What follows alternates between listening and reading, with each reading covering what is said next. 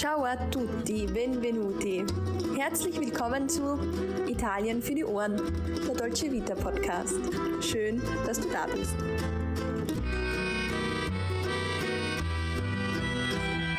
Hallo und herzlich willkommen zu einer neuen Folge Italien für die Ohren. Dein Podcast für das perfekte Italien-Feeling überall dort, wo du gerade bist. Mein Name ist Sarah und ich bin nicht nur zur Hälfte Italienerin, sondern auch große Italien-Liebhaberin. Das gleiche gilt natürlich auch für meine gute Freundin und liebe Kollegin Alessandra, die hier neben mir sitzt. Ciao Alessandra, come stai? Ciao Sarah, ciao a tutti. Ja, der Sommer naht, daher haben wir ein vorsommerliches Special vorbereitet. Mit unserem kleinen Tourguide geht es heute nämlich an die Costiera Malfitana oder auf Deutsch die Amalfiküste. Und das ist sicherlich eine der schönsten Küsten Europas. Und wie könnte es anders sein? Sie liegt natürlich in Italien. Ja, nicht umsonst, würde ich sagen, gehört dieser Landstrich, der etwa 40 Kilometer südlich von Neapel liegt, zum UNESCO-Weltkulturerbe. Die Amalfiküste bietet wirklich großartige Anblicke, Fischerdörfer in atemberaubenden, bunten Farben, eine zerklüftete Uferlandschaft mit Felsen, ein beeindruckendes Panorama, versteckte Buchten und traumhafte Strände.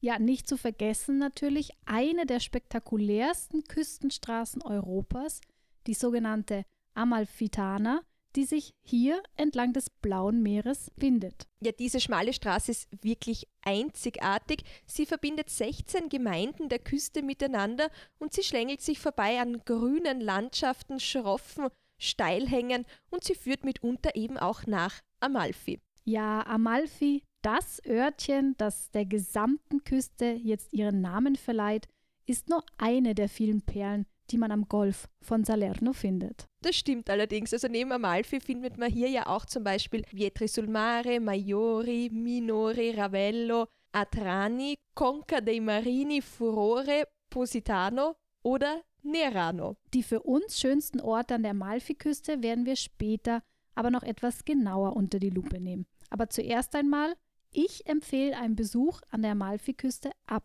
Oktober. Da muss ich dir recht geben. Also würde ich auch so sehen, man profitiert dann nämlich noch vom schönen Wetter, aber diese riesigen Touristenmassen, die man im Sommer eben hat, die kann man da ein bisschen umgehen. Ja, denn man kann wirklich sagen, im Sommer platzt die Amalfiküste einfach aus allen Nähten und zudem ist überall alles überteuert. Und außerdem finde ich auch, man sollte an der Amalfiküste irgendwie nicht so einen reinen Badeurlaub planen, weil eben wie du gesagt hast, im Sommer, da ist es total überlaufen. Ich könnte mir vorstellen, einen Urlaub an der Amalfiküste, da kann man verschiedenste Aktivitäten kombinieren, weil da kann man mitunter schon so einiges unternehmen. Ja, da hast du absolut recht. Im Meer baden ist selbstverständlich auch möglich. Allerdings, du hast es schon gesagt, im Sommer sind die Strände oft überfüllt und die Strände sind zum Teil auch sehr klein. Aber Sarah, wenn wir von Stränden reden, welchen würdest du jetzt an der Amalfiküste empfehlen? Also, ich habe das jetzt vorher so gesagt mit dem Baden, dass wir das nicht unbedingt machen sollten. Natürlich Baden an der Amalfiküste ist fantastisch, das will ich nicht bestreiten. Ich habe eher darauf angespielt, eben, dass auch so viele Leute sind. Und es gibt fantastische Strände entlang der Amalfiküste, die aber dann im Oktober auch noch wunderbar sind. Weniger Leute sind dort. Ich würde dann einfach einmal nach Atrani fahren oder nach Maiori, weil in Maiori dort gibt es einfach den längsten Strand der Amalfiküste und es ist, glaube ich, auch gleichzeitig der einzige richtige Sandstrand. Und dann natürlich Furore, auch ein heißer Tipp. Eine sehr gute Wahl.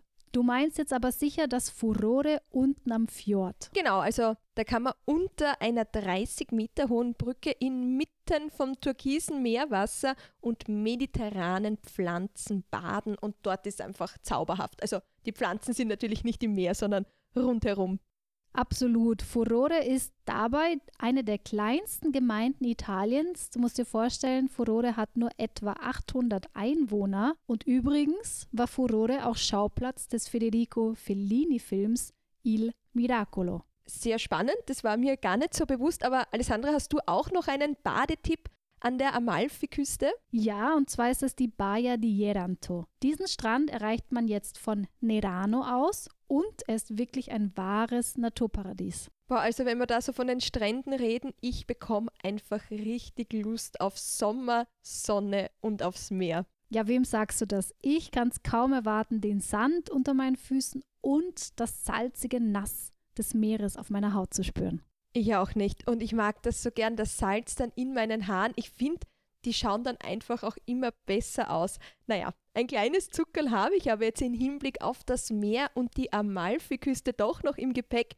Und zwar ist das die Grotta dello Smeraldo in Conca dei Marini.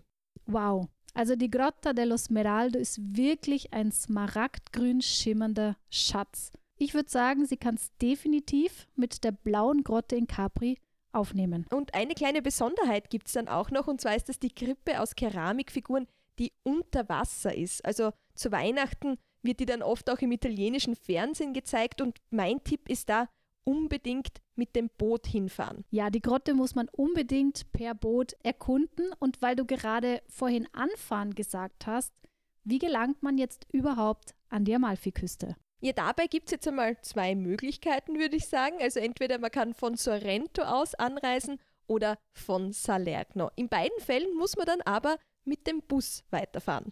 Ja, im Sommer sind diese Busse allerdings voll und unglaublich überfüllt. Es kann dann also schon mal vorkommen, dass man mitten am Gang stehen muss. Das habe ich auch schon gesehen und mir ist es aber zum Glück noch nie passiert. Also ich war noch nie die Person, die dann am Gang hat stehen müssen. Aber ja, du sagst es schon, grundsätzlich muss man da einfach schnell sein. Wenn der Bus ankommt, muss man sich fast ein bisschen nach vordrängen, hineinquetschen, weil ist der Bus erst einmal voll, muss man ja meistens doch eine Stunde auf den nächsten warten. Ja, und zum Teil fährt man ja doch recht lange, bis man zu den Orten an der Amalfiküste gelangt. Da lohnt sich definitiv ein Sitzplatz. Und ein bisschen drängeln, dass man es wirklich bekommt. Ne? Also wenn man schon weiß, ja, ist nicht Reinquetschen besonders freundlich. ist das Stichwort. ja, und unbedingt sollte man auch Bustickets vorab kaufen. Definitiv. Also das muss man beachten. Ohne Ticket kommt man nicht weiter. Und dann gibt es aber noch eine andere Schwierigkeit. Wenn man dann an irgendeiner Bushaltestelle steht, muss man den Bus auch zuwinken, sonst bleibt er da nicht stehen. Also so ein kleines Handzeichen, sonst fahrt er einfach an einem vorbei. Außer er ist voll, dann fährt er sowieso an einem vorbei. Ja, unbedingt sollte man aber auch die Fahrzeiten der Busse und vor allem die Fahrzeit des letzten Busses am Abend checken. Sonst geht es jemandem vielleicht so wie mir, denn ich hatte das einmal vergessen und ich war nach August, also der Hauptsaison, an der Amalfiküste unterwegs. Und da hatte ich schlichtweg vergessen, dass sich dieser Fahrplan nach August eben verändert. Und dann ist es mir passiert, dass ich am Abend schon mal zwei Stunden an der Bushaltestelle warten musste. Naja, aber in Amalfi an der Bushaltestelle warten könnte Schlimmeres passieren. Ich würde sagen, du hast einfach Glück gehabt, dass überhaupt noch ein Bus gefahren ist. Ja, weil sonst wäre ich wirklich an der Amalfiküste gestrandet. Ich wäre nicht mehr zurückgekommen. Ja, jetzt noch eine Sache von mir. Man, an der Amalfiküste stranden, wie gesagt, könnte Schlimmeres passieren. Aber was in dem Bus noch wichtig ist, es wird, glaube ich, jeder Person schlecht. Ist mir aufgefallen. Ich weiß nicht, ist dir das auch aufgefallen? Ja, stimmt. Also das ist nichts für einen schwachen Magen und wenn man besonders empfindlich ist, dann sollte man auch schauen, dass man einen Platz weiter vorne im Bus erwischt. Ja, weil die Küstenstraße, die ist einfach so eine Serpentinenstraße, extrem kurvenreich und ja, die Straße ist ja auch in der Mitte des 19. Jahrhunderts von den Bourbonen erbaut worden und da war sie ja noch für Kutschen ausgelegt. Sie ist also auch sehr, sehr schmal und eng. Ja, das stimmt. Und sitzt man weiter hinten im Bus, dann schlingert das gesamte Fahrzeug auch so etwas hin und her. Also da muss man wirklich Nerven mitbringen. Kann unangenehm werden, ne? sagen wir so. Die schönste Küste überhaupt und dann wird einem schlecht im Bus. Also nur als kleiner Hinweis. Ja, und wer sich jetzt aber denkt, warum dann nicht einfach gleich mit dem Auto hinfahren, dem möchte ich davon vor allem in der Hauptsaison unbedingt abraten. Ja, da schließe ich mich gleich an, weil Autofahren ist im Sommer an der Amalfiküste insbesondere zu den Stoßzeiten wirklich absolut keine gute Idee. Die Amalfitana ist einfach ziemlich stark und viel befahren. Für mich wäre das zum Beispiel purer Stress, denn teilweise ist die Straße so eng und voll, dass einzelne Straßenabschnitte nur abwechselnd in einer Richtung befahren werden können. Ja, und dann kommt das nächste Problem auf einen zu, Parken. Also das ist ja auch eine Herausforderung an der Amalfiküste. Es gibt nur ganz wenige Parkplätze.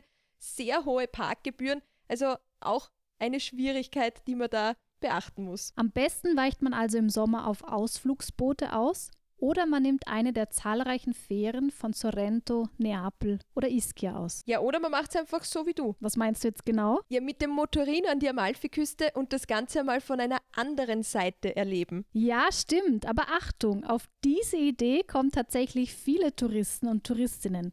Allerdings, die Küstenstraße ist abenteuerlich und die meisten Motorino-Fahrer bzw. Fahrerinnen sind einfach ungeübt. Es kommt also jedes Jahr zu einigen schlimmen Unfällen, weil einfach viele Personen zu schnell fahren und eben einzelne Kurven an der Malfitana nicht einsehbar sind. Aus dem Grund hupen die italienischen Busse ja auch immer vor gefährlichen Kurven oder bevor sie abbiegen. Allerdings jetzt aber ein Vorteil vom Motorino ist natürlich, dass man jederzeit einen Stopp bei einem der Straßenverkäufer, Verkäuferinnen an der Amalfiküste einlegen kann. Ja, das ist schon herrlich. Und dann kann man eine Granita Limone zu einer wunderbaren Aussicht genießen. Das ist schon ein Highlight. Auf jeden Fall. Man muss nur ein bisschen aufpassen, weil mit dem Motorino muss man ja auch tanken. Auch das ist an der Malfitana nicht immer ganz einfach. Eine Freundin von mir ist deshalb schon einmal zwei Stunden irgendwie festgesteckt, hat keine Tankstelle gefunden. Also ist schwierig. Das stimmt. Es gibt nämlich nicht entlang der gesamten Strecke eine Tankstelle, also einfach rechtzeitig ans Tanken denken. Und aus meiner Erfahrung kann ich sagen, Wechselgeld mitnehmen lohnt sich. Ja, aber wenn man jetzt auf all diese Varianten und Möglichkeiten keine Lust hat, dann gibt es noch eine weitere Option und das weiß ich, Alessandra, das hast du schon einmal ausprobiert. Ja, und zwar ist das mit dem Bummelzug von Sorrento aus Richtung Amalfiküste aufbrechen. Herrlich klischeehaft kannst du dir vorstellen, die gesamte Fahrt war von italienischer Musik begleitet. Ja, und irgendwie gelangt man dann auch mit dem Bummelzug dann irgendwann doch in Richtung Amalfi zur einstigen Seerepublik mit Glanzzeit im 10. und 11. Jahrhundert. Highlight ist in Amalfi sicherlich der majestätische Dom Sant'Andrea mit dem Kreuzgang im Herzen der Altstadt. Ja, der Dom des heiligen Andrea ist wirklich das beste Zeugnis der charakteristischen arabisch-sizilianischen Architektur. Der Dom, der entstand jetzt bereits im 10. Jahrhundert und er dominiert bis heute das Stadtbild. Im 18. Jahrhundert wurde er dann im Barockstil mit einer bezaubernden Freitreppe und, und dem Chiostro del Paradiso restauriert. Pflicht auf jeden Fall bei einem Besuch in Amalfi ist einfach ein Foto auf diesen Stufen vor dem Dom. Ja, das haben wir schon gemacht und offenbar finden das auch viele andere Besucher und Besucherinnen, die im Sommer durch den Küstenort und eben über die Treppen des Doms wuseln. Mir persönlich hat der Chiostro del Paradiso, also auf Deutsch der Kreuzgang, auch sehr, sehr gut gefallen. Denn mit den weißen Arkaden und Säulen und Palmen, da fühlt man sich einfach irgendwie in so einer ruhigen Oase inmitten des ganzen Gewusels. Wunderschön. Also mein Favorit ist aber trotzdem an der Amalfiküste Ravello. Auch wenn Amalfi wunderbar ist, Ravello ist einfach so elegant und nobel in luftiger Höhe, also auf seinem Bergausläufer oben ist die Stadt oder der Ort, gefällt mir so gut. Und früher wurde Ravello von vielen Adeligen, aber auch von Millionären bewohnt bzw. neu entdeckt. Das heißt, auch denen hat es offenbar sehr gut gefallen. Auf jeden Fall. Ist auch wunderschön, also wirklich. Ja, und aus diesem Grund gibt es in Ravello auch so viele imposante Villen mit wunderschönen, zum Teil exotischen Blumengärten. Die sind absolut sehenswert und diese Blumengärten gelten übrigens auch als die schönsten der ganzen Amalfiküste. Magnetischer Anziehungspunkt sind in Ravello vor allem die Villa Rufolo und die Villa Cimbrone. Das stimmt allerdings. Beide warten mit einem atemberaubenden Panorama auf und man schaut auf das scheinbar endlose Meer hinunter. Ja, der Komponist Richard Wagner war ganz fasziniert von der Villa Rufolo und hat dort auch seine Inspiration zum zweiten Akt des Parsifal gefunden. Daher liegt in Ravello auch sein künstlerischer Charme, könnte man sagen, in der Luft. Ja, du spielst da wahrscheinlich auf eines der namhaftesten Musikfestivals Italiens an. Und zwar findet seit 1953 in der Villa Ruffolo von Juli bis September dieses Festival statt, aber darüber haben wir bereits berichtet. Mir persönlich ist Ravello in überaus guter Erinnerung geblieben. Ich habe hier nicht nur Motorino fahren gelernt und hier bitte keine blöden Witze, das hat sehr, sehr gut funktioniert. Nein, hier befindet sich meiner Meinung nach auch die schönste Kirche. Ich sag dir, Sarah, sollte ich jemals heiraten, dann in der Kirche in Ravello. Und ich würde dann sehr gern einfach als Blumenmädchen oder als Brautjungfer auftreten, weil bei einer Hochzeit in Ravello, da könnte ich nicht Nein sagen. Aber der wohl bekannteste Ort an der Costiera Amalfitana ist sicherlich Positano. Darüber haben wir jetzt noch überhaupt nicht geredet. Heute zieht das ehemalige Fischerdörfchen wirklich zahlreiche Touristinnen und Touristen aus aller Welt an und ich kann nur sagen, zu Recht. Absolut. Positano ist ein Bild für die Götter. Malerische und bunte Häuser, die sich terrassenförmig an hohen Felswänden türmen und wirklich einen einmaligen Blick auf das Meer ermöglichen. Traumhaft schön. Finde ich auch. Also wunderschön. Positano ist einfach herrlich. Man darf jetzt aber nicht vergessen, in Positano, da gibt es auch ziemlich viele Stufen. Das heißt, kann auch ganz schön anstrengend sein, wenn man jetzt eben beim Bus aussteigt. Dann muss man doch zahlreiche Stufen hinuntergehen, bis man endlich beim Strand ist. Und man muss sie natürlich dann im Anschluss auch wieder hinaufsteigen. Ja, da kann man schon mal ins Schwitzen geraten, vor allem an warmen Sommertagen. Aber ich finde, man darf sich im Positano niemals von dem ganzen Trubel abschrecken lassen, denn der Ort ist einfach sehenswert und ein Must-See an der Amalfiküste. Ich erinnere mich noch, weil Positano eben von der Amalfiküste aus gesehen ist wunderbar. Aber vom Meer aus gesehen ist es einfach noch einmal atemberaubender. Da sieht man, wie die Stadt so richtig in den Fels hinein, in die Küste hinein gewachsen ist, kann man fast sagen. Und ich wollte es unbedingt festhalten auf einem Foto. Und das war gar nicht so einfach, weil ich war im Winter dort. Es war kalt, keine Menschenseele war am Strand unterwegs. Ja, und ich habe irgendwie mir gedacht, wie könnte ich das jetzt schaffen? So wie ich dich kenne, hast du da nicht aufgegeben. Also wie, Sarah, bist du zu deinem Foto auf dem Wasser vom Positano gelangt? Naja, wer unseren Kalender für das Jahr 2021 zu Hause hängen hat, der kennt das Foto vom Positano vielleicht. Also ja, mir ist es gelungen, das Foto zu machen. Und es war so damals, es ist, also ich wollte schon aufgeben, muss ich jetzt sagen. Und dann ist aber ein Fischer gekommen und ich habe einfach ganz ungeniert um eine Mitfahrgelegenheit gebeten und er hat gemeint, naja, ich muss sowieso da rausfahren, bei einer Boje irgendwas kontrollieren, spring einfach rein, ich nehme dich mit. Wow, grande, finde ich toll, dass er dich mitgenommen hat. Und danach hast du dich dann an den Strand gesetzt, dein Foto bewundert und den Wellengang beobachtet. Genau, also du kennst mich da ein bisschen zu gut schon fast, aber ja, ich muss einfach sagen, wenn man Zeit hat, dann sollte man sich unbedingt diesen Sonnenuntergang in Positano gönnen. Das ist einfach was ganz, ganz Feines. Ja, und der Sand brennt nicht mehr so unter den Füßen wie tagsüber, denn tagsüber verbrennt man sich in Positano im Sommer schon einmal die Fußsohlen. Also im Winter oder eben, wie gesagt, ab Oktober ist einfach ein Urlaub, eine Reise an die Amalfiküste vielleicht noch ein bisschen besser. Natürlich im Frühling ist es auch ganz fantastisch, aber in Positano kann man noch viel, viel mehr machen als ins Wasser hüpfen. Man kann durch die engen Gassen schlendern und auch die kleinen Geschäfte des Ortes bewundern, weil die sind im Übrigen, finde ich, nämlich auch einen Besuch wert. Ich kann mich noch erinnern, Raumdüfte, die eben nach Amalfi, nach Positano, nach Sommerstrand und Zitronen riechen, die findet man dort und die sind einfach herrlich. Das klingt fantastisch. An der Amalfiküste, finde ich, sollte man unbedingt auch Zeit für ausgiebige Spaziergänge mitbringen oder eben Wanderungen entlang, und du hast es schon gesagt, duftender Zitronenhaine veranstalten. Ja, und da kommt, würde ich sagen, wieder Positano ins Spiel, weil der berühmteste Wanderweg an der Amalfiküste ist der sogenannte Sentiero degli Dei. Zu Deutsch wäre das dann der Weg der Götter. Und ich würde sagen, dieser Name hält, was er verspricht. Die gesamte Strecke führt von einem kleinen Dorf, nämlich Pomerano, hoch über dem Wasser entlang der Küste bis nach Positano. Ich sage nur eine spektakuläre Wanderung, schönste Natur und grandiose Aussichten sind garantiert. Dauer der Wanderung sind dabei ca. 5 bis 6 Stunden. Wer jetzt aber nicht ganz so geübt ist, der kann auch die kürzere Variante nehmen. Die dauert dann nämlich nur etwa 3 Stunden. Ist natürlich aber auch eher was für den Frühling oder für den Herbst. Im Sommer ist es einfach viel zu heiß. Ausgestattet mit guten Schuhen würde ich das Ganze machen, auch natürlich mit einer Wasserflasche. Und wenn man dann endlich in Positano angekommen ist, dann kann man sich ins kühle Nass stürzen. Außer es geht einem so wie mir und man verirrt sich beim Wandern an der Amalfiküste. Das ist mir nämlich wirklich schon passiert.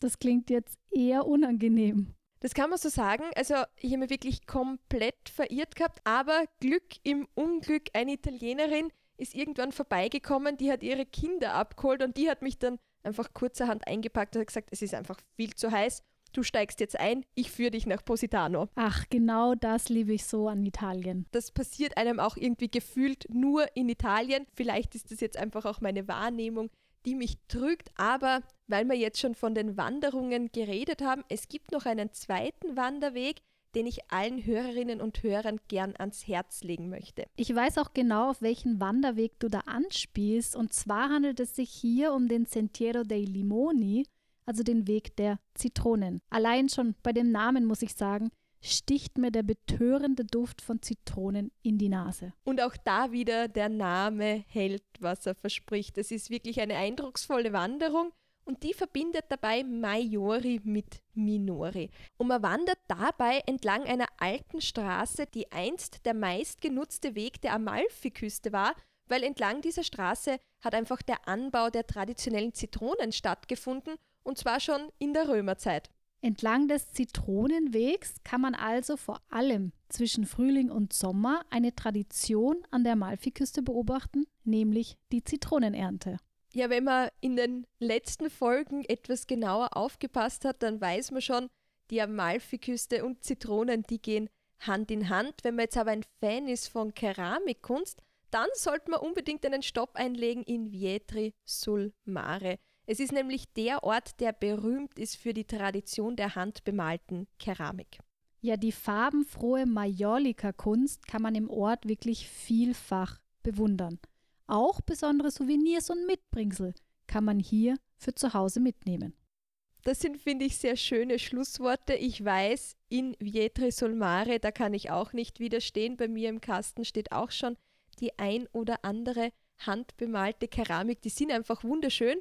Aber damit würde ich sagen, sind wir am Ende der heutigen Folge angekommen und ich würde mich freuen, oder ich glaube, ich spreche für uns beide, wir würden uns freuen, wenn du diese Folge an all diejenigen weiterleitest, an all diejenigen schickst, die auch gerne mal die Amalfiküste erkunden wollen. Ich sage danke fürs Zuhören und bis nächsten Mittwoch, wenn es wieder heißt Italien für die Ohren.